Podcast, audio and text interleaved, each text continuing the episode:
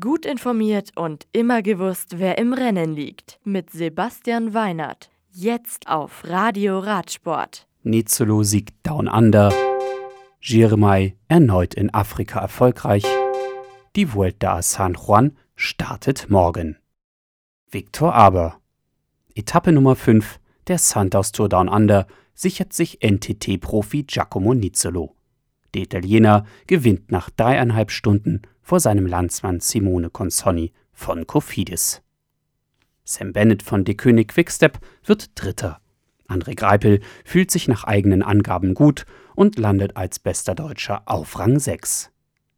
Im Gesamtklassement hat sich Mitchelton-Scott-Fahrer Daryl Impey das Führungstrikot von Richie Port erobert. Simon Geschke liegt als Gesamtwertungsbester Deutscher weiter auf Rang 7. Morgen führt die sechste und letzte Etappe mit Start im McLaren Vale über 151 Kilometer auf dem berühmten Willunga Hill. Der Kurs ähnelt einer Acht, deren Schleifen je zweimal zu umfahren sind.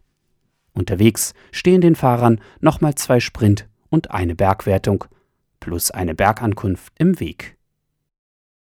Port Gentil.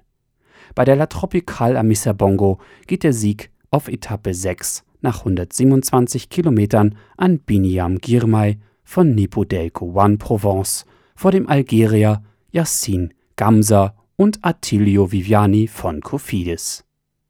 In der Gesamtwertung ist weiter Natnael Tesfazion vorne, allerdings nur noch mit einer Sekunde vor Jordan Levasseur.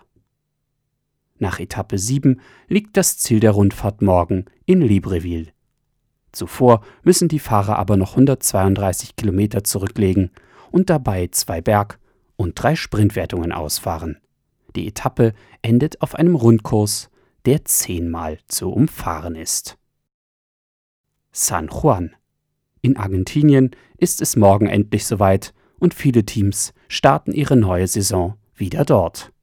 Die Vuelta a San Juan ist heuer knapp 990 Kilometer lang. Sie beinhaltet ein Zeitfahren auf Etappe 3, drei Etappen mit welligem bis bergigem Profil und eine Bergankunft. Die Schlussetappe wird auf einem flachen Rundkurs in San Juan ausgetragen, der neunmal zu umfahren ist. Fehler Nies. Einige Teams starten am nächsten Donnerstag bei der 29. Mallorca Challenge ihre neue Europasaison. Die Serie aus vier Rennen startet im Südosten der Insel mit der 170 Kilometer langen Trofeo Cessalines. Weiter geht es mit der Trofeo Serra de Tramontana, der Trofeo Polenza und der Trofeo Playa de Palma. Insgesamt sind in den vier Tagen knapp 660 Kilometer zurückzulegen. Das Radio für Radsportfans. Im Web auf radioradsport.de